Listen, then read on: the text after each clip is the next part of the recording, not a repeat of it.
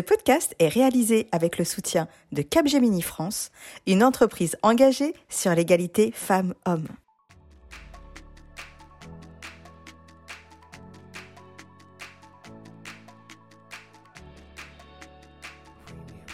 L'argent des entrepreneuses pousse mieux et plus vite grâce à une avocate.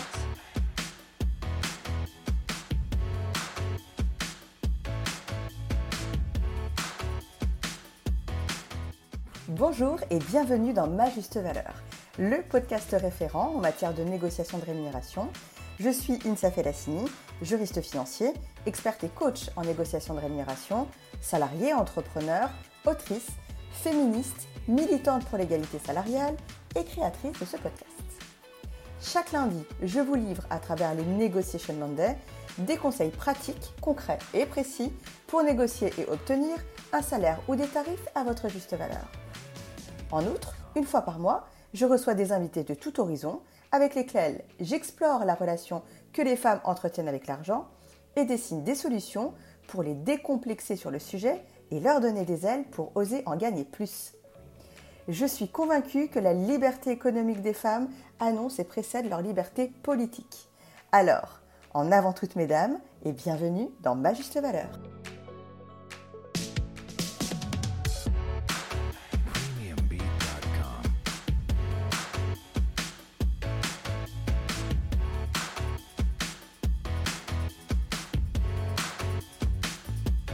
Avant de débuter l'épisode, j'aimerais vous partager la merveilleuse nouvelle de la parution de mon livre Autune citoyenne, que j'ai coécrit avec Héloïse Boll, experte en finances personnelles et fondatrice d'Oseille et compagnie.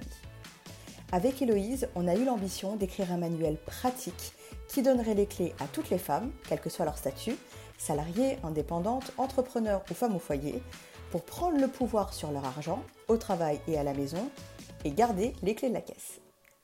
Il sortira en librairie le 11 janvier 2023, mais vous pouvez dès à présent le précommander en suivant le lien partagé dans les notes de cet épisode et faire ainsi un cadeau utile soit à vous-même, soit une femme de votre entourage et nous soutenir par la même occasion.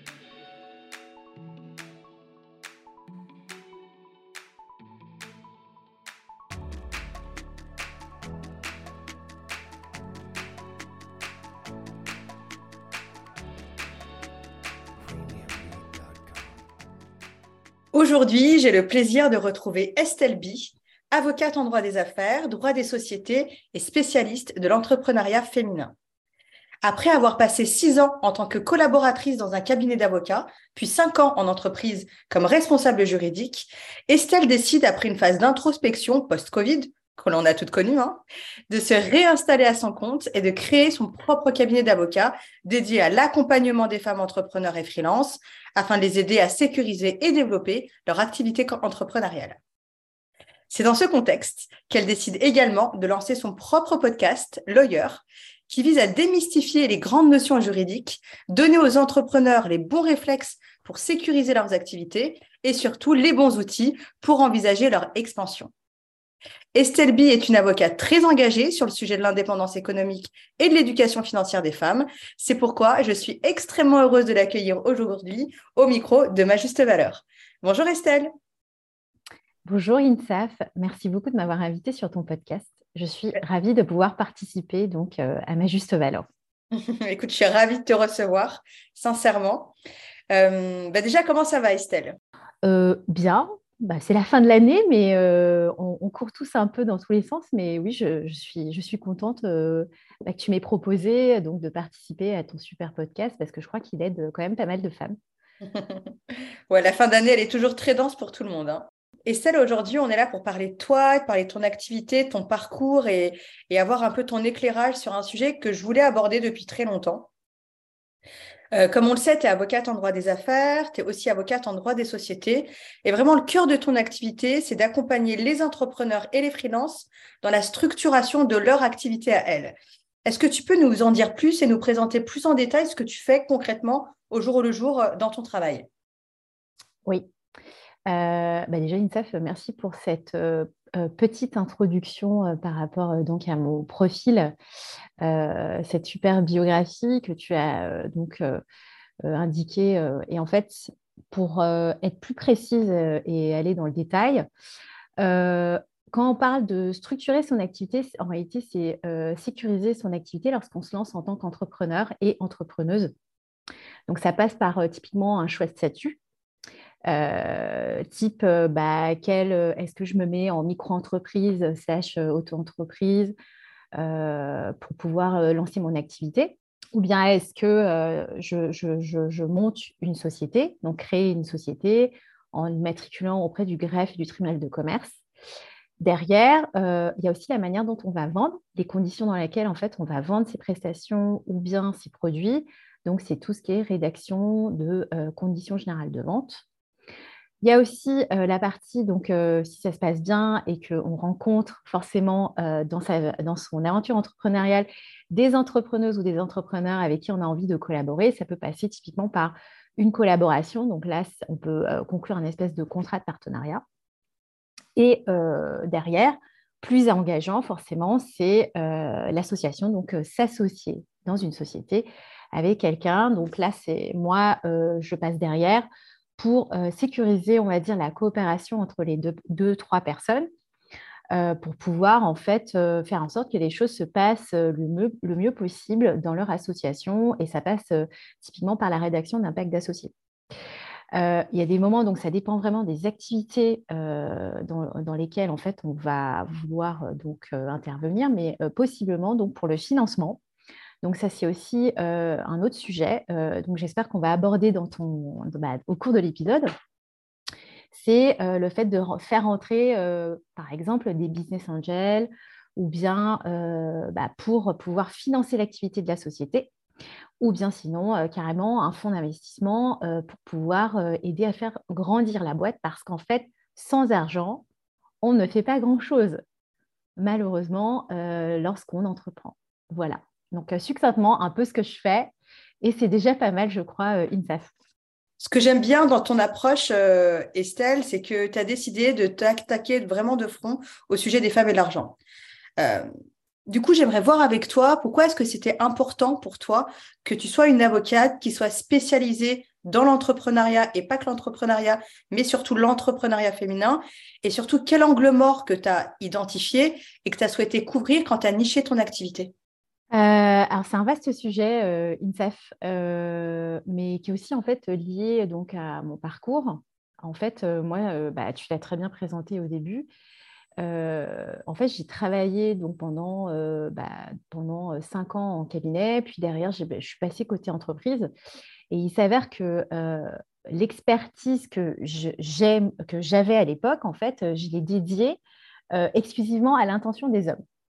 Donc, c'est-à-dire que pendant plus de dix ans, moi, je n'ai travaillé que pour euh, des hommes, en fait, à les rendre, on va dire. Et c'était intentionnel, en fait? Tu t'es dit, je travaille que pour des hommes ou c'était naturel que ce soit que des hommes qui viennent euh, et que ta clientèle, naturellement, euh, se soit composée de mecs? Alors, euh, c'était pas intentionnel parce que bah, donc les clients, moi en tant que collaboratrice, en gros, moi je travaillais sur les dossiers qui étaient ramenés par mes associés. Et il s'avère que dans 100% euh, bah, des cas, c'était uniquement des hommes. Euh, pareil, donc euh, après moi j'ai intégré une boîte qui faisait dans, en fait dans l'ingénierie du bâtiment. Et j'étais, on va dire responsable, enfin j'étais responsable juridique et j'étais au jour le jour à côté donc d'un CEO actionnaire majoritaire, donc même même chose, donc c'était un homme et je travaillais pour un codir euh, sur la restructuration de l'entreprise parce qu'il y avait de grosses difficultés financières à l'époque. Et en fait, tout CODIR, c'était que des hommes. Donc, d'une certaine manière, euh, je me suis posé des questions, euh, comme tu dis, au moment du Covid, en me disant, bah, c'est quand même bizarre, comment ça se fait que moi, experte du droit, donc dans tout ce qui est structuration de société, créer de la valeur au fond, donc pour une société, pourquoi moi, en tant qu'experte qui aide à la création euh, de valeur, je ne, l'ai fait jusqu'à présent que euh, pour des hommes. Donc, et pourquoi, en fait, bah, euh, ce n'était pas forcément mes clients à moi. Pourquoi il n'y avait pas de femmes qui venaient toquer à la porte en me disant bon ben voilà moi aussi j'ai un projet entrepreneurial j'aimerais lever des fonds j'aimerais aussi créer une entreprise pour pouvoir donc bah, apporter quelque chose à la société créer moi aussi de la, valeur et faire appel de cette façon à des experts donc du droit pour les aider à faire grandir leur entreprise. Et c'est vraiment une question que je me suis posée au moment du Covid parce qu'on avait on avait le temps à l'époque hein, au moment du Covid de se dire bah, pourquoi euh, pas de femmes alors qu'en fait, moi, je suis convaincue aujourd'hui, en tant qu'entrepreneuse et entrepreneur, en fait, tout ce qui est euh, métier du chiffre et du droit, ce sont des euh, personnes qui sont là pour vous aider à gagner encore plus d'argent. Donc, parce que je sais, Insaf, tu es juriste aussi. Et c'est vrai que quand on est le droit, c'est quand même un outil très puissant pour pouvoir, en gros, bah, aider, aider les entrepreneurs à, à la fois à sécuriser, donc à ne pas perdre des sous, et puis aussi à gagner, en, gagner encore plus. Oui, absolument. Ouais, et donc ça vient un peu de, on va dire, de mon histoire. Et en même temps, euh, dans ma construction individuelle, bah, j'ai commencé à lire euh, plein de bouquins sur euh, le féminisme, à écouter des podcasts, à m'interroger pourquoi en fait il y avait toutes ces inégalités salariales, à apprendre plein de choses sur les biais cognitifs, donc qui impactent donc les femmes dans leur approche par rapport à l'argent, euh, pourquoi c'est difficile donc d'aborder les, les, sujets donc de négociation. En, gros, tous les thèmes que tu traites toi un petit peu dans, euh, dans ton podcast. Et euh, c'est là que je me suis dit, en fait, au fond, moi, si je me réinstalle à mon compte, qui je veux vraiment aider? Parce qu'en fait, est-ce que je continue comme antérieurement, comme ce que peuvent faire 99% euh, des avocats et, de dire uniquement bon bah voilà moi je fais du droit des sociétés, je fais de la cession d'entreprise, je fais de l'acquisition euh, de sociétés pour euh, des levées de fonds pour les aider pour aider les hommes donc à, comment dire à, faire grandir encore plus leur entreprise, à, gagner encore plus de sous. Est-ce que moi au fond j'essaierai pas d'aider les femmes à prendre le pouvoir donc économique hein, euh, de par, euh, euh, de par en fait une offre que je pourrais leur donner lorsqu'elles se lancent dans l'entrepreneuriat. Donc, c'est, en fait, c'est vraiment un cheminement que moi j'ai fait à titre personnel. voilà, en fait, c'est, simple, hein, c'est vraiment parce que je voulais aider les femmes, un peu comme toi au final, je pense, INSAF. Mmh, mmh. Et du coup, Estelle, j'ai une question qui est un peu personnelle aussi quand on s'installe à son compte et qu'on est avocate, euh, dans l'inconscient collectif, on pense que les clients nous tombent du ciel et que euh, être avocate, finalement, c'est pas être entrepreneur. Or, aujourd'hui, on découvre de plus en plus que être avocate, bah, c'est exercer une activité euh, libérale et c'est donc être entrepreneur. toi aussi, quelque part, tu as été un peu audacieuse, pour pas dire couillue, de t'installer à ton compte et de te dire bon ben j'ai quand même j'étais dans, j'avais la sécurité soit de travailler en tant que collaboratrice dans un cabinet d'avocat, soit de travailler en tant que juriste ou responsable juridique, en tout cas d'être internalisé dans, une entreprise. Et là, tu décides de te mettre à ton compte, donc tu prends un véritable risque. Et quelque part, tu prends ce risque-là en te disant que sciemment, tu vas nicher ton activité pour aider les femmes entrepreneurs, donc en fait, c'est une vraie démarche qui est profondément personnelle. C'est pas juste à flairer le bon filon. Tu dis, il y a pas mal de femmes entrepreneurs, je vais aider les femmes. Il y a, une vraie démarche de ton côté à toi aussi en te disant, je, veux évidemment m'enrichir moi-même parce que c'est hyper important que son activité soit successful, mais je veux, euh, je veux aussi enrichir les autres. Et moi, je trouve que cette démarche, elle est super sympa en fait. Euh, bah, tu sais, c'est les questionnements que tu te fais au début quand tu te lances euh, en termes de positionnement. Comment tu peux, euh, comment tu te positionnes par rapport au reste des, avocates, enfin, et des avocats par ailleurs. Mmh et si bah, tu, dois connaître un petit peu le marché du droit, mais c'est vrai qu'en général, les avocats ont tendance à pas trop se nicher en se disant bon bah je vais, je vais essayer moi de par mon expertise aider tout le monde euh, moi, ça vient vraiment bah, de ce que je ressens. en me disant euh, pour que euh, la société, on va dire, soit plus égalitaire, hein, clairement, parce que c'est vrai que l'entrepreneuriat ayant, étant assez tendance aujourd'hui, parce qu'en fait, on a un statut qui est très simple, voilà, qui existe en France et qui existe nulle part, ailleurs, c'est avec la micro. on a l'impression que tout le monde peut devenir entrepreneur. Donc, ouais, ça vient vraiment de, de, moi et dans, de ma recherche, on va dire, de positionnement. Et c'est vrai qu'aujourd'hui, ce que je ressens, c'est que quand typiquement tu es entrepreneur, entrepreneuse et que tu veux te lancer, c'est vrai que souvent, je suis assez bien identifiée. voilà, donc je ne sais pas si ça répond un peu à ta question ou... Non, non, mais c'est, ça répond totalement à ma question. C'est juste, en fait, ce que j'avais envie de souligner, c'était le fait que, au-delà de poser une question, c'est que c'est vrai que dans l'inconscient collectif, les gens pensent que quand tu es avocate, les, tu, sors de, voilà, tu sors dehors et tu as des clients qui te sautent dessus, qui se jettent sur toi pour te dire, s'il te plaît, aide-moi. Mais c'est un vrai risque aussi de se mettre à son compte et de s'installer à son compte quand on est avocate. Euh, la voie la plus facile, c'est quand même euh, euh, de prendre une collaboration. Parce que voilà, on a la sécurité de l'emploi, mais surtout, au-delà de la sécurité de l'emploi, même si c'est discutable pour le statut de collaboratrice et pour la collaboration, tu as surtout la sécurité de, du revenu, quelque part.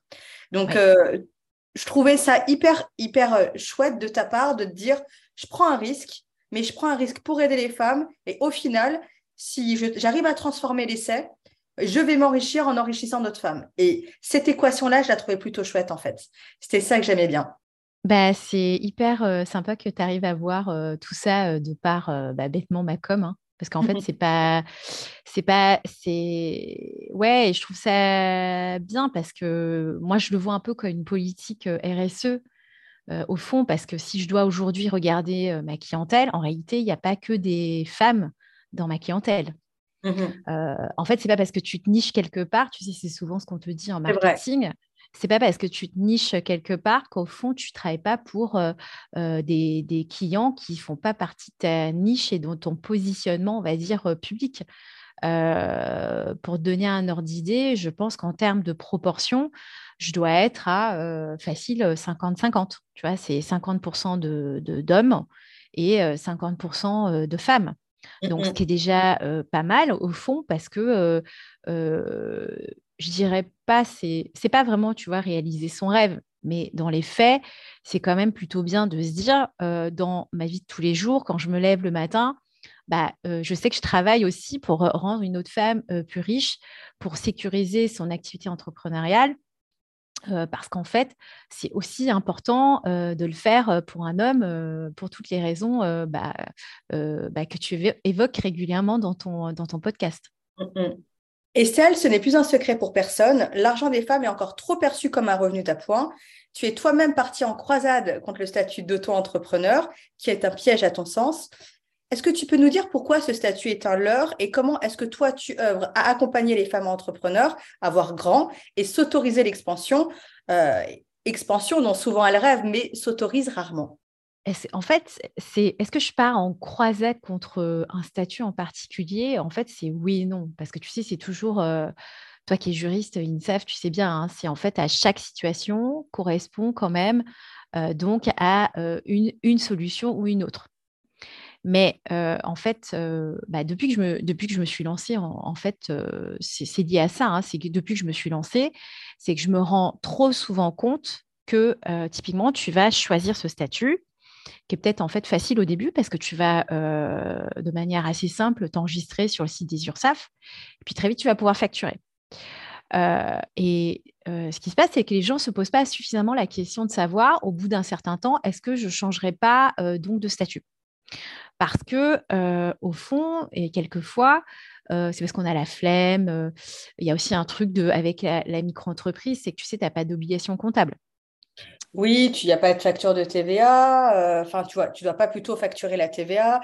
Toutes celles qui ont la phobie administrative, bah, ça leur permet juste ça te donne le sentiment de bosser au black tout en étant déclaré, en fait. C'est vraiment ça pour simplifier. Il y a, un côté un peu comme ça, et, que, moi, ce dont, euh, bah, ce qui me plaît le moins dans euh, le statut de la micro ou euh, de l'auto-entreprise, c'est le fait de ne pas avoir d'obligation comptable. Parce qu'à partir du moment où est-ce que tu n'as pas une vision stricte de tes chiffres, pour moi, ça me semble quand même légèrement compliqué de te dire à quel moment tu es rentable. Enfin, tu vois, voilà, moi, je, pour moi, c'est vraiment le truc le plus important quand tu commences, parce que tu as parlé de revenus d'appoint. Hein. Si tu, ne sais pas, si tu ne sais pas combien tu dois générer pour être rentable, et gagner des sous par rapport à l'activité que tu fais tous les jours. pour moi, ça s'apparente quand même à un hobby. Tu vois, c'est pas, c'est assez dur ce que je dis, hein, mais parce qu'en fait, au fond, tu peux pas te générer un revenu qui va te permettre d'en vivre au jour le jour.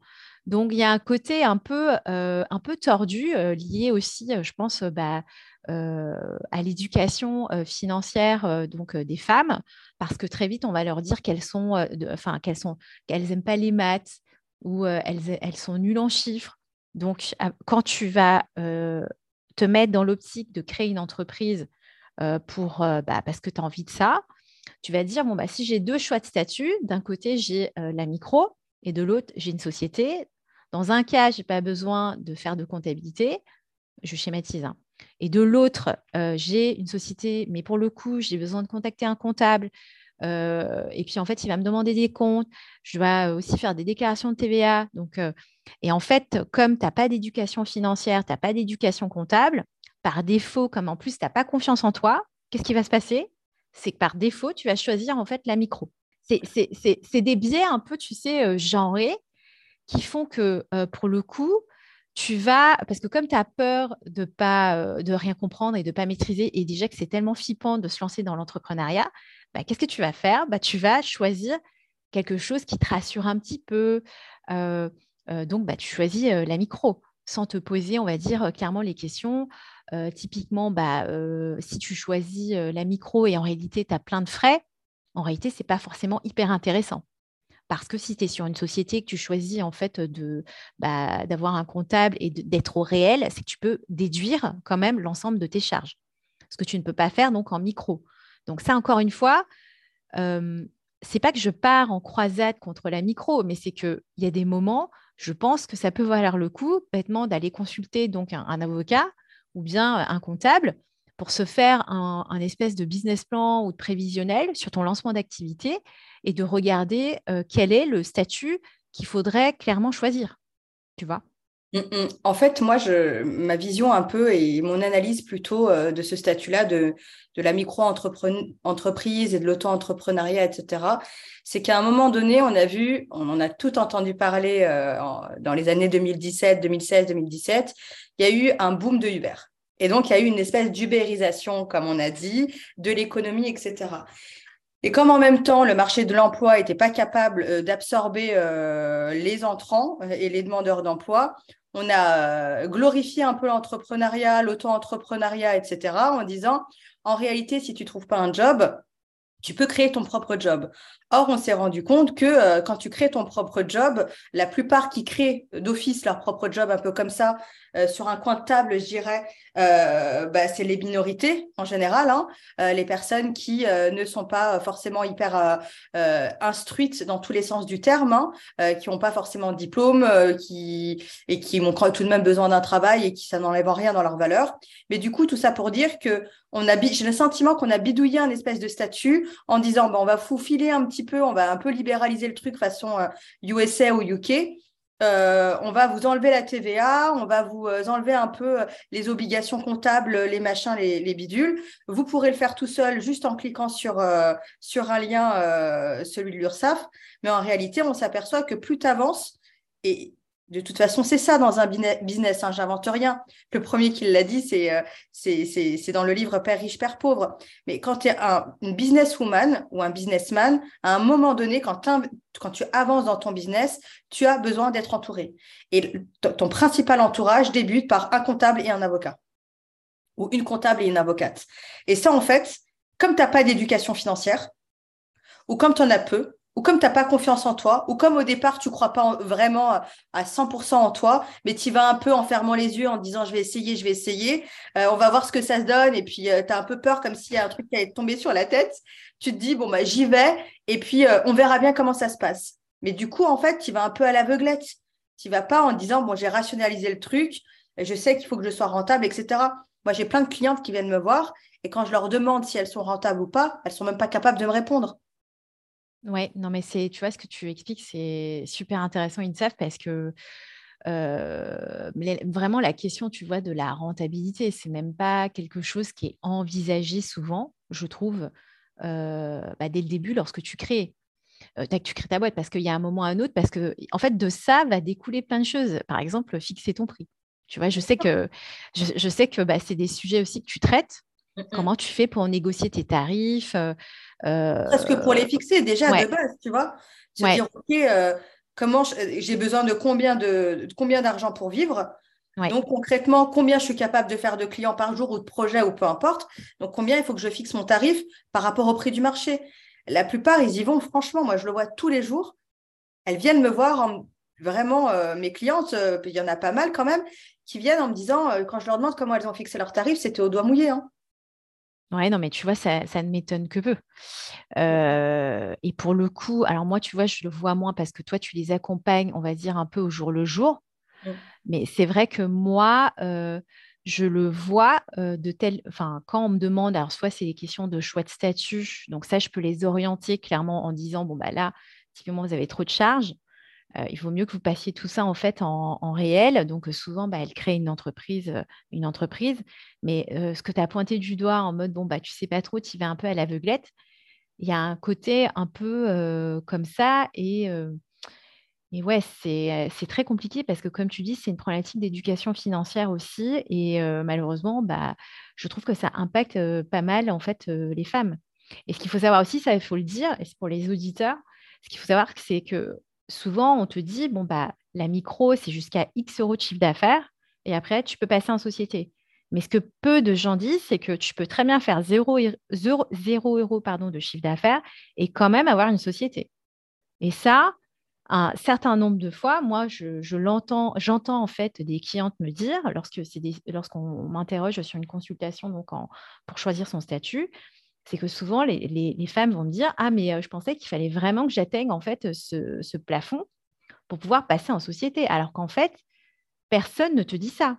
Mais comme le régime de la micro a tellement de succès, les gens en fait ne vont pas regarder autre chose et ça c'est terrible parce que, voilà, et tu l'as évoqué, hein, c'est parce qu'en fait, on a créé ce statut pour, parce que le marché de l'emploi était un peu tendu à l'époque. Et puis, bon, bah, on n'a pas, en gros, les gens, d'une manière générale, n'ont pas toutes les informations pour pouvoir bien choisir son statut. Et dernière chose sur cette, question donc, de la micro-entreprise slash auto-entreprise, l'une des très grosses problématiques, c'est quand même de demander du financement quand tu es en micro, ce qu'il faut savoir, c'est que euh, les banquiers ne te prêtent pas de sous. Parce qu'en fait, euh, c'est devenu, euh, surtout depuis mai dernier, il y a eu, tu sais, la réforme donc, des indépendants. Mmh en gros, bah, pas de. On considère que à partir du moment où est-ce que c'est une dette, on va dire même professionnelle, on ne peut plus venir te rechercher typiquement, par exemple, sur ton livret A. Alors qu'en fait, voilà, avant c'était possible. Euh, donc aujourd'hui, c'est devenu encore plus strict euh, chez les banquiers et que euh, par défaut, quand tu as une micro, on ne te prête pas de sous. Et je pense que c'est important aussi, Estelle, de préciser qu'on ne te prête pas de sous professionnellement, mais encore moins personnellement si tu as envie d'acheter. Typiquement, si tu as envie d'acheter ton premier bien immobilier, quand tu vas constituer ton dossier et que tu vas insérer tes revenus, le fait d'être micro-entrepreneur ou auto-entrepreneur, euh, c'est pas suffisant, c'est analysé, euh, en tout cas, la, banque l'analyse comme pas suffisamment euh, certain et, et secure pour t'accorder un prêt. ouais. on n'a pas fait. éléments quand on choisit ce, statut-là. Non, tout à fait. Et puis en fait, moi, on m'a dit, on... Bah, tu vois, sur cette question de prêt, c'est intéressant parce qu'on n'en avait pas parlé avant. Une... moi, ça m'est arrivé qu'on me dise, en fait, ça fait euh, cinq ans que je suis en micro. Donc déjà, tu vois, cinq ans, c'est quand même, c'est un peu trop long. Voilà. Euh, euh, elle est rentable, hein. mais comme tu n'as pas la banque, en fait, ce qu'il faut savoir, c'est que quand tu vas demander un emprunt, que ce soit à titre pro ou perso, en fait, on te demande des bilans. Donc, comme en micro, en micro, tu n'as pas de bilan parce qu'en fait, tu n'as pas vraiment d'obligation comptable, bah, qu'est-ce qui se passe? Tu peux pas vraiment justifier entre guillemets donc de tes revenus. Tu rentres pas en fait dans la case mm, mm. Euh, qui permet à un banquier de vérifier si au titre de ton activité d'indépendante ou bien euh, donc euh, d'entrepreneur, peu importe ce que tu fais, tu n'as pas en fait ne serait-ce que les documents à lui fournir pour qu'il puisse analyser en termes de critères bah, si tu es éligible à un prêt ou pas. Donc, c'est assez, c'est quand même un, statut, on va dire, assez handicapant au final. Donc, je sais qu'en France, il y, a un problème hein, par rapport à l'éducation financière de toute façon, hein, donc une SAF. Oui, bah, ça c'est certain. Voilà, et en fait, en fait c'est normal d'aller voir ne serait-ce qu'un comptable pour t'aider et te dire, bon, bah, là, cette année, là où ça fait six mois que vous avez lancé votre entreprise, vous n'avez pas atteint votre point mort, donc il faut faire, faut faire quelque chose, peut-être baisser vos charges ou bien augmenter en fait vos revenus en renégociant vos tarifs. Enfin, y a, sinon, en fait, tu ne peux pas rendre viable ta boîte et parce que souvent, bah, moi je le vois, souvent les entrepreneuses, elles se lancent parce qu'elles sont au chômage et en fait, elles ont deux ans de droit. Et deux ans de droit, ça passe super vite, tu vois. Mmh. Donc, il y a un moment à un autre, pour, il faut se mettre, parce que comme ça passe vite, autant se mettre dans les bonnes conditions. Et certes, ce n'est pas, pas toujours agréable de se faire taper dessus par son comptable en disant, bon, bah, peut-être que tu génères pas suffisamment de sous, ou bien quelqu'un comme toi qui va leur dire, non, mais là, il y a une problématique pour négocier peut-être tes tarifs mais au moins, ça permet de prendre conscience de certaines choses parce qu'en fait, on, n'est pas tous nés entrepreneurs. Enfin, moi, je, c'est pas possible. Personne d'ailleurs n'est né en entrepreneur. Exactement, personne ne naît plus facilement ou plus rapidement que d'autres en fonction de ses prédispositions. Mais ce qui est certain, c'est que personne ne naît entrepreneur. Voilà, et en fait, c'est. Parce... Mais il y a aussi, tu sais, le truc un peu de. Tu le vois sur les réseaux sociaux, ça a l'air trop simple. Mais bon, tu vois, c'est normal de rater des lancements, c'est normal au début de se sous-tarifer et de faire des ajustements au fur et à mesure en fonction de l'avancement, on va dire, bah, de, ton, bah, de, ton, bah, de ton aventure entrepreneuriale, parce que c'est jamais un long fleuve tranquille. Jamais sauf un long fleuve tranquille. Exactement. Et puis en fait, ça se trouve, il y a des moments où tu vas dire, bon, bah là, euh, j'ai peut-être facture, enfin, c'est peut-être trop cher euh, ce que je facture parce que du coup, personne ne veut m'acheter. Euh, donc peut-être tu vas devoir baisser, mais c'est souvent l'inverse. Tu vois, chez les femmes, souvent c'est l'inverse. C'est parce qu'elles proposent une prestation qui n'est pas suffisante. Tu vois, en termes de coûts, qui peuvent, qui peuvent même pas absorber en fait leur charge, on va dire, de leur activité professionnelle. Et donc, elles n'arrivent même, elles arrivent pas à être rentables. Donc, tu vois, la première question que tu poses, c'est est-ce que vous êtes rentable ou pas? Et parce qu'en fait, elles ne savent même pas qu'il faut regarder s'il y a cette rentabilité ou pas qui se pose. Donc, euh, tu vois, c'est, je trouve que c'est assez, euh, c'est assez frustrant aussi, tu vois, je pense pour beaucoup de, femmes, parce qu'en fait, il y a beaucoup d'énergie qui sont dépensées et il y a aussi de l'argent. Il ne faut pas oublier, parce que tu, souvent, tu investis tes propres économies, parce que pour lire plein de choses dessus, souvent, les femmes, elles vont plutôt s'autofinancer. Elles vont moins demander les sous, tu vois, dans l'entourage pour les aider. le prêt, la relation avec, tu vois, le prêt, c'est aussi un peu compliqué parce qu'elles n'aiment pas devoir des choses aux, personnes. Enfin, tu vois, voilà. Donc, c'est pour ça que moi, c'est ça, le maître mot, c'est de se mettre dans les meilleures conditions possibles pour pouvoir, réussir à rendre viable son activité et en vivre. Mm, mm. Donc, on est, on est parfaitement raccord, Estelle. Quand on lance son activité entrepreneuriale, quel que soit le statut, dans tous les cas, il faut partir avec une stratégie et se dire, bon, bah voilà, OK, pourquoi pas éventuellement pour le statut de la micro-entreprise, mais à horizon six mois, un an, deux ans, je dois forcément basculer, ou à horizon, si je fais tel volume de vente, si je génère tel chiffre d'affaires, y aller en, étant conscient du statut, de ce qui nous apporte et deux, après, comment basculer vers un autre statut si besoin pour qu'il soit euh, complètement sur mesure par rapport à notre activité. Ouais, et puis en fait, un truc aussi que peu de gens euh, savent, euh, c'est que en gros, tu cotises pas énormément. Tu vois, quand tu es, quand es en micro. Donc, en micro, typiquement, bah, en fait, tu as des, tes droits à la retraite, en fait, c'est peanuts. Hein. donc, je sais qu'il va y avoir une réforme, donc dans pas trop longtemps normalement. Mais c'est vrai que si c'est pour se dire, bon, bah, j'ai juste ce qu'il faut maintenant et que derrière, tu ne sécurises pas d'une certaine façon, en fait, ça te crée de la précarité, mais à, on va dire, plus ou moins moyen, court, long terme.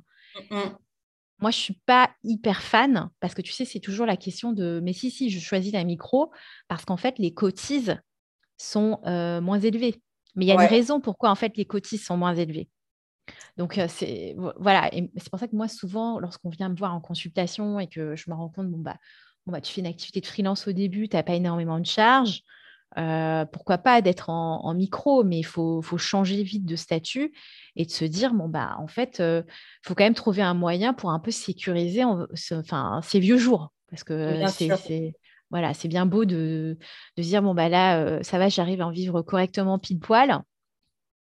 Mais il y a un moment, c'est quand même l'idée, l'idée, c'est pas de s'appauvrir. Et c'est ça, en fait, l'idée générale, et c'est ça que j'aime aussi dans ton propos, Estelle, c'est que tu dis aux personnes que tu accompagnes, attention, quand on lance une activité entrepreneuriale, il faut qu'elle soit évidemment mûrie, réfléchie, mais il faut aussi qu'elle s'inscrive dans une stratégie long terme. Parce que si vous n'avez pas de stratégie long terme, vous vous appauvrissez à minima sur, euh, sur le court terme, mais surtout euh, à maxima sur le long terme. Parce que travailler euh, comme une acharnée pour qu'au final se retrouver avec une retraite de zéro, ou de, de 400 euros par mois quand, le, quand ton loyer il est de 1300. Enfin, c'est, c'est vraiment euh, la porte ouverte pour la super précarité. Et on le voit, il y a beaucoup de femmes qui s'appauvrissent et qui sont dans la précarité. Et on le voit de plus en plus avec toutes les femmes là qui, à mon sens, c'est une véritable bombe sociale. La plupart des, seniors euh, qui sont euh, remerciés des entreprises parce qu'elles sont trop chères, on leur demande, on les balance un peu, on les jette dans le bain de l'entrepreneuriat en leur disant mais t'es formidable, t'as qu'à devenir freelance, t'as qu'à devenir coach, t'as qu'à devenir X, Y, Z, ou en tout cas consultante. Et euh, elles n'ont aucune idée de comment euh, valoriser leur travail, de comment commercialiser leurs compétences. Et elles se retrouvent à la fin avec des droits au chômage qui se réduisent comme peau de chagrin. Donc, euh, donc ouais, vraiment merci de, faire tout ce travail-là pour nous toutes. Et puis j'aimerais aussi qu'on aborde un peu plus en détail, Estelle, le sujet de l'expansion. Moi, c'est vraiment un sujet qui me passionne. Euh, vraiment, mais profondément. Ça me passionne à titre personnel euh, pour plusieurs raisons. Hein. Je suis vraiment euh, quelqu'un qui, adore l'expansion personnelle et professionnelle et économique aussi. Et du coup, je me dis que il y a beaucoup de femmes qui sont limitées par cette idée-là. Quelque part, elles veulent avoir du succès économique. Elles en rêvent même. Euh, quand tu leur parles, euh, elles t'avouent des fois à demi-mot parce que toutes n'avouent pas euh, que qu'elles veulent avoir ce succès économique-là et générer un super enfin, chiffre d'affaires et avoir un business rentable qui génère beaucoup d'argent. Comme elles l'assument pas forcément, du coup, j'ai le sentiment qu'elles se mettent un peu des barrières à leur expansion. Déjà, moi, la première chose que j'aimerais leur dire, et j'aimerais qu'on leur dise de concert, Estelle, c'est, mesdames, vous avez le droit de gagner de l'argent et vous avez le droit de vouloir en gagner de plus en plus. Ça, déjà, c'est la première chose. Et de deux, moi, j'aimerais avoir tes conseils à toi d'avocate, qui sont des conseils précis et avisés, pour comment lever cette barrière de la peur, quelque part, de générer de l'argent et euh, d'embrasser euh, cette expansion et euh, cette expansion économique surtout.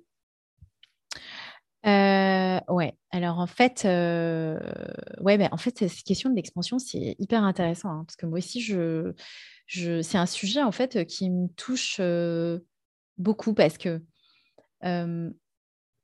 l'entrepreneuriat, c'est quand même quelque chose, tu vois, d'assez, qui, est assez successful en ce moment. Hein, tu vois, c'est tout le monde, toutes les femmes ont envie un peu de, voilà, envie de se lancer. après,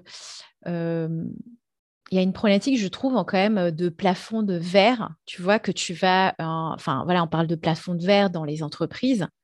Mais souvent, on va, euh, bah, quand elle se lance dans l'entrepreneuriat, tu vas te retrouver avec le même plafond de verre euh, dans l'entrepreneuriat. C'est juste en fait un espèce de changement de prisme parce que tu, passes du statut de salarié plafond de verre, voilà, parce que ton boss il veut pas que tu, montes ou pour X raisons parce que tu vas et du coup tu vas moins gagner de sous, bah, voilà, avec la différence de, pourcentage en termes d'inégalité salariale.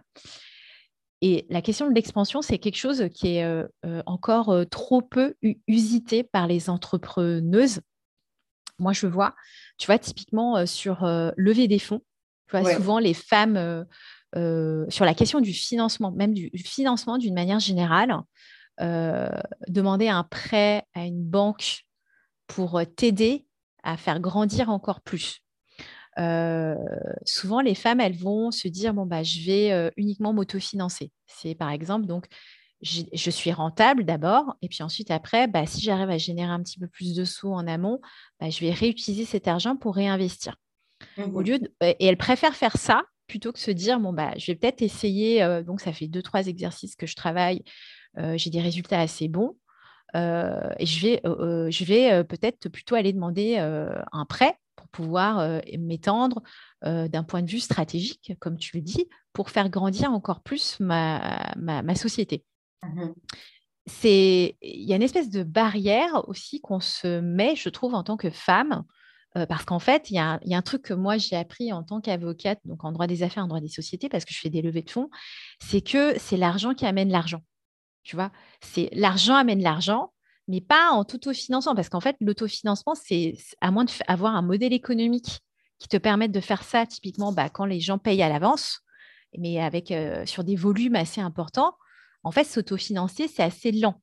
Si par exemple, tu es prestataire de services, euh, euh, voilà, mais, quoi qu'il arrive, euh, voilà, c'est ce qui manque, moi je trouve beaucoup, c'est de se dire que c'est aller demander de l'argent qu'on va te prêter, qui n'est pas ton argent, mais qui va te faire grandir encore plus, toi, ta société.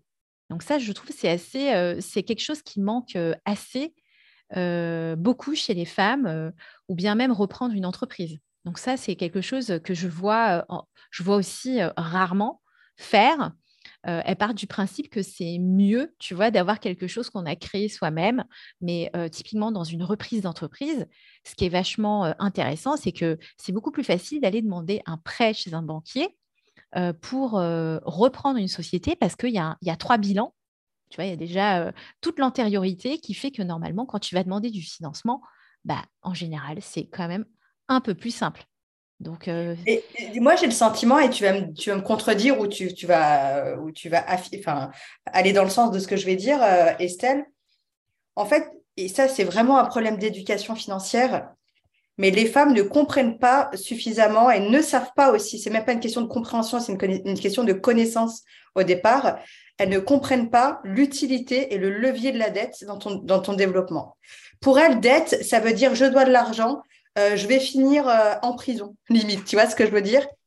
Et comme elles sont averses au risque, là je fais des grandes, euh, des grandes voilà, généralités. Voilà, généralités, mm. la, la, plupart sont averses au risque. Quand tu leur parles de dette, ça les, ça, les, ça les immobilise parce que justement, elles ne veulent pas de la dette, elles ne veulent pas devoir de l'argent et elles ne veulent pas se mettre en danger.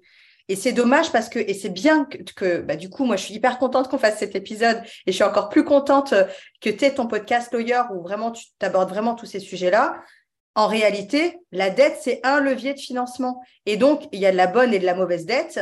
Évidemment, si tu achètes euh, tout le temps des sacs Chanel en quatre fois avec ta carte Galerie Lafayette, c'est pas franchement la meilleure dette du monde. Par contre, aller demander de l'argent à ton, à ton banquier ou lever des fonds auprès d'investisseurs pour développer ton activité, c'est plutôt de la, c'est plutôt une bonne chose. Et comme tu le dis, et j'aimerais que tu le répètes vraiment pour que les femmes comprennent, l'argent appelle l'argent.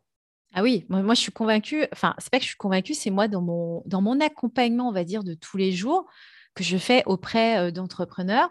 En fait, évidemment que personne n'aime avoir une dette parce que, enfin, voilà, tu as, peut-être l'impression, de, comme tu dis, de devoir aller en prison. Mais tu, sais, en plus, tu n'as pas ce prisme quand tu regardes. bah, tu vois, moi, je, suis abonnée à la newsletter de Madines sur les startups. Et en fait, il y a un truc tous les, toutes les semaines qu'ils font, c'est, voilà, bah, en gros, la French Tech a levé, je sais pas, 300, 400 millions, millions d'euros cette semaine. Ça veut dire que, en fait, tu as, autant, donc tu as, as, un certain nombre d'entreprises qui se sont endettées entre guillemets, d'autant de sous. et c'est vu comme quelque chose, tu sais, c'est présenté comme quelque chose de positif. Parce que, tu vois, sur les startups en général, parce que ça fait aussi partie donc d'une euh, bah, de certains de mes clients qui sont aussi des start en fait, être à lever des fonds euh, ne veut pas dire être rentable. Tu sais, déjà, lever des fonds ne veut pas dire être rentable. Ça, ça, ne veut rien dire. Et ça se trouve. Ça veut bah, juste dire que tu es parti demander de l'argent à des gens, c'est tout. voilà, ça veut juste dire que j'ai réussi à un moment ou à un autre à présenter euh, bien euh, euh, le produit ou bien le service que je vais vendre à un moment. Et les gens ont bien voulu en fait me prêter des sous parce qu'en fait, ils, tablent, c'est un peu comme le poker. Donc, je table sur le fait que, en gros, si je suis rentrée pour 1 euro une action, derrière, ça fait x10, x20. Tu vois, il y a un côté un peu comme ça sur les fonds d'investissement qu'ils font. C'est ça qui se passe. Euh, et la pas pour que ça s'appelle le capital risque. Exactement. Et en fait, le... ouais, tout à fait. Et euh, sur euh, le fait de s'endetter, ouais, la, dette, clairement, c'est un levier. Il vaut mieux se dire, bon, imagine, voilà, j'ai une entrepreneuse qui va chercher, on va dire, auprès de la banque 20 000 euros. Et là, on te dit, bah, OK, donc je vous prête 20 000 euros, mais vous me remboursez, je ne sais pas moi, 400 ou 500 euros par mois. Donc, il y a une certaine prévisibilité déjà lorsque tu vas faire, parce que là, on est fin 2022, donc en 2023, tous les mois, je vais rendre 500 euros à la banque, mais que tu pourras, en fait, d'un point de vue prévisionnel, intégrer dans ton business plan ou dans ton prévisionnel. Il vaut mieux avoir tout d'un coup ces, ces, 20 000 ou 30 000 euros qui vont te permettre derrière, je ne sais pas moi, d'avoir un alternant, deux stagiaires. Parce qu'en mmh fait, ça, c'est des, des, recruter aussi, c'est un, un levier pour faire grandir sa boîte au lieu d'être, parce qu'en fait, on a beaucoup de solopreneurs hein, chez les freelances et tout, mais voilà, dans l'idée, c'est aussi de pouvoir faire grandir comme ça. Donc, il vaut mieux avoir un paquet de sous à un moment ou à un autre et avoir une certaine prévisibilité parce que clairement, l'argent ramène l'argent. Donc, c'est, on ne peut pas gagner des sous et faire grandir son entreprise si on ne dépense pas de l'argent. Donc, c'est aussi, ça, le, c'est aussi ça le gros sujet. je pense que beaucoup de femmes ont du mal donc à, se, à se figurer. Bien sûr, ouais, tout à fait. Estelle, euh, les auditrices, en tout cas la majorité des auditrices le savent, hein, euh, avec fille, euh, tu as contribué à Autune citoyenne, donc l'ouvrage que j'ai coécrit avec Héloïse Boll et qui sort là le 11 janvier prochain. Y a, dans, ce bouquin, il y a toute une partie dans laquelle tu nous éclaires sur les do's and don'ts, donc les choses à faire et à ne pas faire quand on exerce à son compte. Donc, peu importe si tu, si tu lances ton activité ou si tu l'as déjà lancée et que tu es, en plein dedans. Est-ce que tu peux nous partager ici tes cinq règles d'or de l'entrepreneur ou de la freelance à succès? Oui, alors on, en a, on, on en a un petit peu déjà discuté, hein, mais euh, tu vois, euh, typiquement, euh, bah, oui, souvent, bah, tu vois, c'est une question quand même posée de manière un peu informelle. Voilà, tu sais comment je fais pour me lancer dans l'entrepreneuriat si j'ai pas d'argent? Ouais.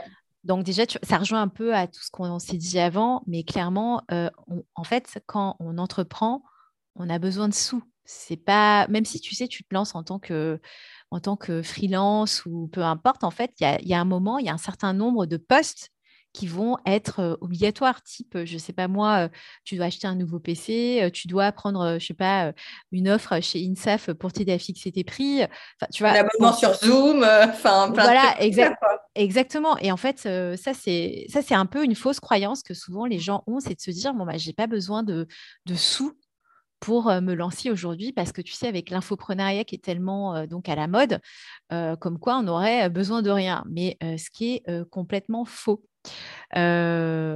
après, qu'est-ce qu'il faut pas Voilà, c'est des fausses croyances aussi. Bah, croire qu'on vaut rien et du coup mal fixer ses prix. Tu vois, typiquement, ça, c'est un truc aussi que est fixé un peu au doigt mouillé. Donc ça aussi, tu vois, on l'a évoqué lors de l'épisode. C'est vrai que ça, c'est un vrai sujet. Hein. Mais je pense que tu, en parleras mieux que moi, mais cette question de fixation des prix, ça découle hein, d'un peu de un peu tout hein, sur un peu genre bah, moi comment combien de temps je veux travailler dans ma semaine, combien de sous je veux générer moi pour pouvoir bien en vivre. Donc tout ça en fait faut être faut être un peu faut quand même se faire aider. Donc ça, ça, découle donc clairement de la troisième, c'est une troisième, la troisième règle, hein, se faire aider, donc se faire conseiller par des gens compétents, euh, pour pouvoir euh, donc euh, se bah, bah, rendre déjà rendre viable sa, sa, société, son entreprise. Donc ça passe par un expert comptable, après sécuriser son activité. Donc ça c'est avec un avocat parce que tout ce qui est conditions générales de vente ou statut en général, voilà, c'est ce qui c'est ça qui vous permet donc quand même bah, de, bah, de, bah, de faire. Protéger aussi. Hein. Ouais, tout à fait, c'est la question de la protection on, le voit bien dans le coaching et dans l'infoprenariat. Aujourd'hui, il y a beaucoup de critiques sur le coaching, parce qu'il y a de plus en plus de coachs, euh, il y a à boire et à manger dans le coaching. Et on dit, oui, il y a des coachs, voilà, c'est des fossoyeurs de rêve, euh, c'est des gens qui vendent euh, du vent et qui sont là que pour nous prendre de l'argent. Mais alors, d'accord, et comme je l'ai dit, il y a à boire et à manger, il y a le bon coach et le mauvais coach, sans parodier le sketch des inconnus avec le bon et le mauvais chasseur. Mais de la même manière, quand tu te lances dans l'infoprenariat, tu as des clients qui sont rodés, et qui sont là euh, pour vérifier si tu n'as pas euh, un trou dans la raquette. Et dès que tu as un trou dans la raquette, bah, ils profitent un peu de tes services gratuitement.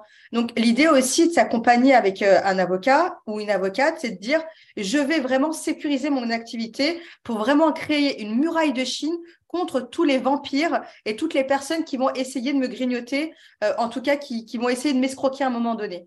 Et ça, c'est hyper important de le dire parce que quand tu te lances dans une aventure comme ça, en réalité, bah, euh, tu découvres beaucoup la nature humaine et il y a autant de gens qui sont là pour te faire grandir que des gens là qui sont que des gens qui sont là pour profiter.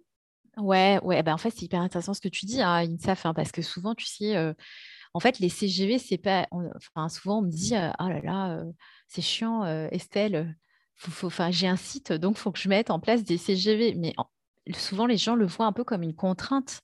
Alors qu'en fait, c'est pas parce que tu vois, as des forcément si par exemple euh, tu t'adresses à des consommateurs, euh, forcément le code de la consommation va euh, t'imposer un certain nombre de choses à donc intégrer dans tes conditions générales de vente. Mais il ne faut pas le voir comme une contrainte parce qu'on peut aussi nous intégrer donc des clauses qui vont permettre de vous protéger. comme tu dis, bah, si tu annules, typiquement, tu as pris l'exemple du coach, une annulation un peu tardive. Comment ça se passe sur, le prix euh, qui a été prépayé? Est-ce qu'on rembourse? Est-ce qu'on ne rembourse pas? Ça, ça permet donc de, contrôler d'une certaine façon les, euh, flux de trésorerie rentrant euh, dans une boîte, en fait. Ça te permet donc hein, de contrôler bah, des gens qui, des potentiels, donc des clients, donc des mauvais clients hein, qui souhaiteraient profiter en gros de ta situation parce que tu n'auras pas baqué les choses. Et avant même donc de se baquer, c'est aussi de se dire, parce que comme INSAF l'a dit, c'est il y a à boire et à manger. Ça permet aussi de faire le tri entre ceux bah, qui travaillent de manière clean. Donc là, j'ai un cadre légal avec toutes mes mentions légales sur un site internet, avec des conditions générales de vente qui sont bien mises en évidence, et puis les autres, en fait, qui qui font le boulot de coach un peu comme ça. Et voilà, parce que ça, c'est un peu la première vitrine que tu peux proposer. C'est la première vitrine, en fait, que tu montres donc à tes prospects et à tes clients. Bien sûr, bien sûr. Et donc, tes deux autres conseils, Estelle, ce seraient lesquels, les deux derniers si on pouvait.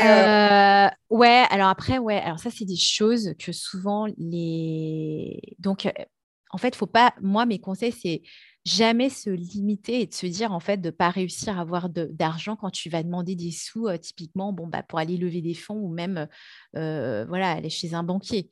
En fait, vaut mieux se prendre un non plutôt que de ne jamais savoir et de regretter et de dire, parce qu'en fait, au bout de 3-4 ans, euh, voilà, euh, je ne saurais jamais si en fait j'aurais pu avoir un prêt qui m'aurait aidé moi bah, dans mon activité que je souhaitais créer, plutôt que d'avoir des regrets en fait toute sa vie.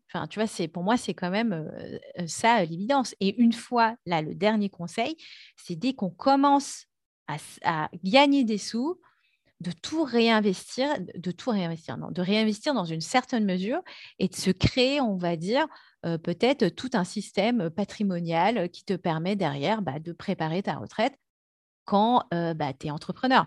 Parce que c'est ça aussi, parce que comme l'entrepreneuriat féminin est assez récent, en fait, euh, les gens pensent malheureusement de manière, on va dire, de manière court-termiste et pas suffisamment à long terme. Alors que dans les pardon, dans les structurations, souvent, tu peux très bien te constituer en fait un, patrimoine professionnel à côté, parce qu'après derrière tu peux faire des montages euh, type euh, je crée une holding et derrière euh, via ma société et derrière je peux réinvestir pour acheter par exemple mes locaux professionnels.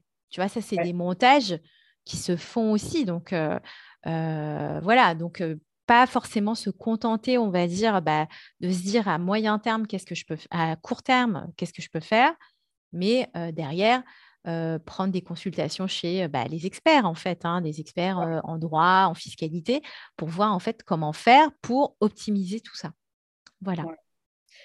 Merci pour tous ces conseils précieux, Estelle. J'aimerais juste aborder un dernier point avec toi parce qu'il me semble que c'est important, d'autant plus que là, cette fin d'année a été très riche en ce type d'expérience on aborde souvent euh, le sujet de l'alliance en business. Tu l'as dit, hein, euh, les partenariats qu'on peut faire avec d'autres entrepreneurs, ou mieux les mariages qu'on peut faire avec d'autres personnes dans le cadre de son aventure entrepreneuriale.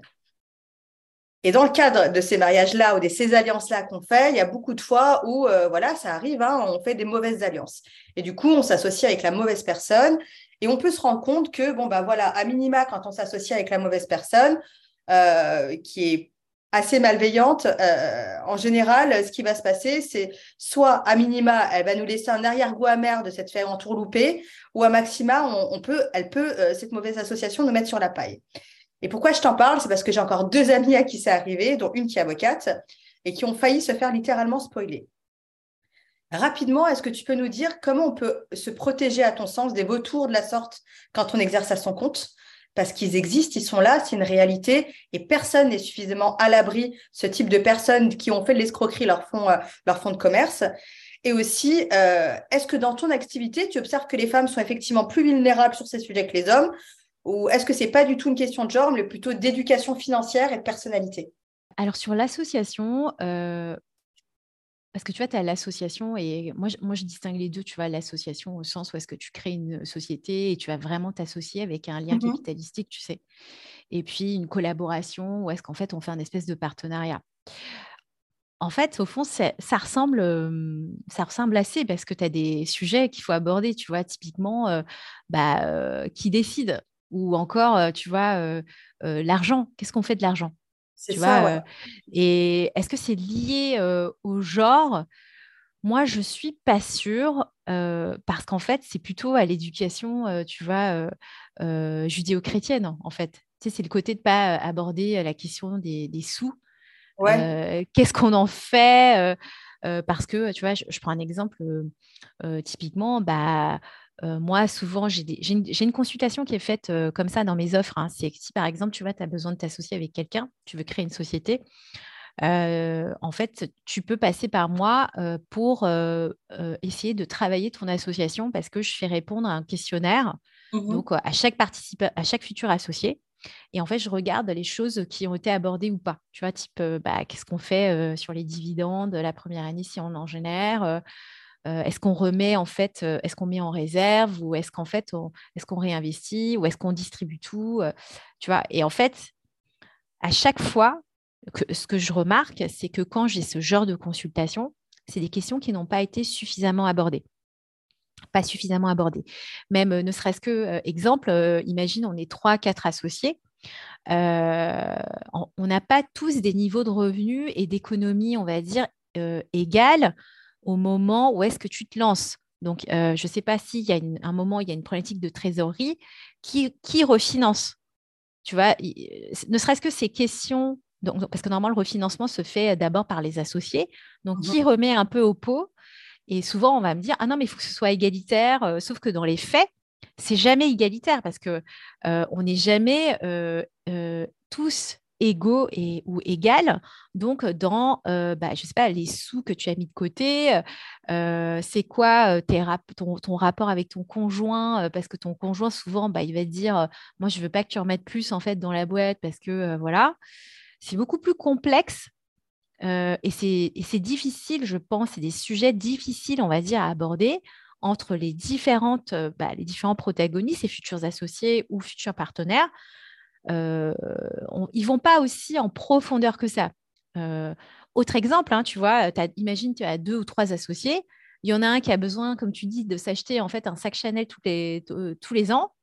Et euh, l'autre a un profil plutôt fourmi. Donc, tu vois, du coup, tu peux avoir une espèce de, décalage. Typiquement, si une année, tu fais un très gros bénéfice, et on doit voter hein, une distribution de dividendes sur ce qui reste, sur le bénéfice. Qu'est-ce qu'on fait de ce bénéfice? Évidemment, la personne qui va être sac Chanel va se dire bon bah moi j'ai envie qu'on distribue. la personne qui va être fourmi va plutôt se dire bon bah moi j'ai envie qu'on mette en réserve parce qu'en fait sans doute l'année prochaine j'ai envie qu'on réinvestisse pour je sais pas moi prendre des locaux tu vois donc ne serait-ce que ça tu vois c'est des choses souvent que les gens oublient en fait, euh, donc d'aborder. Et euh, la question de l'impact, tu sais, de ta vie euh, perso sur la manière dont tu vas gérer ton entreprise, en fait, elle est fondamentale. Et les gens ne se posent pas suffisamment la question. Voilà, moi, je. Et, Et j'aimerais aussi qu'on dise, si tu es d'accord, Estelle, ici, euh, parce que c'est hyper important aussi de le dire, parce que moi, je le vois avec euh, mes deux copines, euh, c'est les deux récentes là qui s'est arrivé. en général, tu te, tu te culpabilises à mort. Tu as l'impression d'être l'idiote du village qui s'est fait avoir. Et en fait, ce qu'on ne dit pas souvent, c'est que ça arrive même aux plus grands. On voit que Welcome to the Family, ils ont une mésentente entre associés, même un détournement de fonds, visiblement. Je parle sous couvert de ce qui va être décidé après par, euh, par la loi. Je ne vais pas être attaqué en diffamation, mais euh, en fait, le sous-jacent de cette mésentente entre associés, c'est qu'un des leurs a visiblement détourné les fonds pour financer son train de vie. Donc, ce que je voulais dire, en fait, par là, c'est que ça peut arriver aux meilleurs d'entre nous.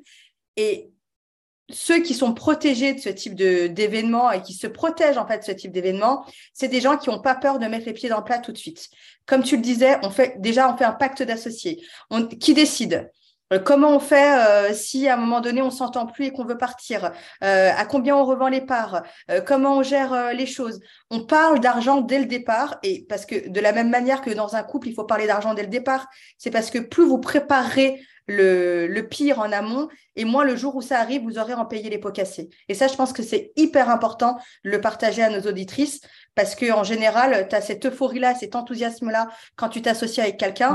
C'est un coup de foudre entrepreneurial, en fait, tu vois. Ouais, tout à fait. Mais, moi, mais tu vois, mais, mais moi, j'adore ta métaphore du coup de foudre entrepreneurial parce qu'en général, moi, je reçois un rendez-vous, c'est que un coup de foudre.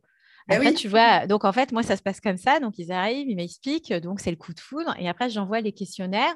Donc, ils répondent chacun de leur côté. Ils me renvoient. Et là, je me rends compte, en fait, euh, des choses très basiques. Tu vois, la question du refinancement, qu'est-ce qu'on fait?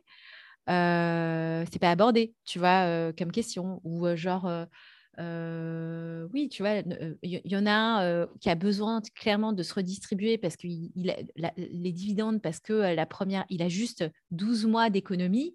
Donc clairement, lui, il va être un peu en tension, tu vois.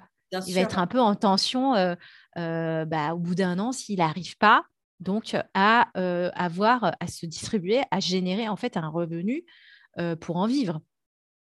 Et, parce que, et moi, je, vraiment pour le coup, parce que je mets un point d'honneur à spécifier la question du financement, parce que c'est vraiment le point qui est le plus sous-estimé quand tu es entrepreneuse et entrepreneur. La question du financement, c'est ce qui te euh, plombe et qui te fait arrêter ton activité. Tu vois, ne serait-ce que, euh, ne serait-ce que parce qu'en fait, euh, bah, tu vois que tu ne peux pas te générer de salaire et en fait, tu arrêtes. ça, c'est vraiment un truc, mais qui n'est pas suffisamment euh, bah, fixé en amont, ne serait-ce que de se dire, bon, bah, à 12 mois, il faut que j'ai au moins, faut que j'arrive à me générer X euros bah, de rémunération, quitte uniquement à me verser un SMIC, mais c'est à minima un SMIC parce que, bah, en fait, l'argent, tu le brûles très, très vite quand tu as une boîte. Ouais. Et on a tendance à sous-estimer aussi, hein, quand on fait les... Tu sais, quand tu fais ton budget, ton prévisionnel, souvent, tu sous-estimes bah, les coûts que tu dois euh, euh, rentrer. il y a un delta, je crois, bah, je sais pas, de 20-30% euh, qui est assez facile en fait à atteindre. Ouais. Donc vous l'aurez compris, le message phare à retenir, c'est sécuriser votre activité en voilà, mettant en place des conditions juridiques, statut, pacte d'associés et, et, consorts, etc., etc., qui sont bordés et blindés à max. Et surtout, financez-vous parce que l'argent appelle l'argent. Estelle, euh, j'aimerais te remercier pour cet épisode. J'ai adoré l'enregistrer. J'ai adoré notre échange. Ah, c'est trop cool. Moi aussi, c'était hyper sympa, euh, Insaf. Merci beaucoup. En vrai, je pourrais continuer comme ça encore longtemps. Hein. Bah, bah, moi aussi, en fait, figure-toi. Donc, euh. Et puis, euh, pour toutes celles qui veulent retrouver tes conseils, évidemment, écoutez le podcast Lawyer. Hein. Je mettrai toutes, toutes les informations dans les notes de cet épisode. Et puis, surtout, retrouver les conseils d'Estelle B dans le livre Haute citoyenne, parce que toute une partie t'est consacrée, Estelle, et tu nous partages vraiment tous tes, tous tes conseils sur tout ce qu'on vient d'évoquer en attendant euh, que tu nous écrives toi-même ton livre sur le sujet, parce que je pense que ça pourrait intéresser beaucoup de personnes. Donc, euh, j'espère que je te recevrai l'année prochaine pour faire la promotion de ton bouquin.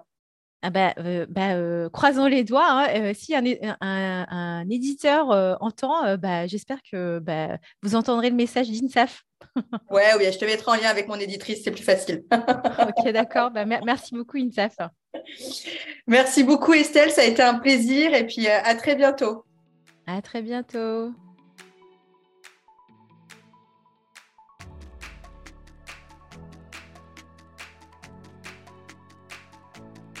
Cet épisode vous a plu? Sachez que ma juste valeur, c'est aussi et surtout du coaching, des cours en ligne et des formations en e-learning sur la négociation de rémunération.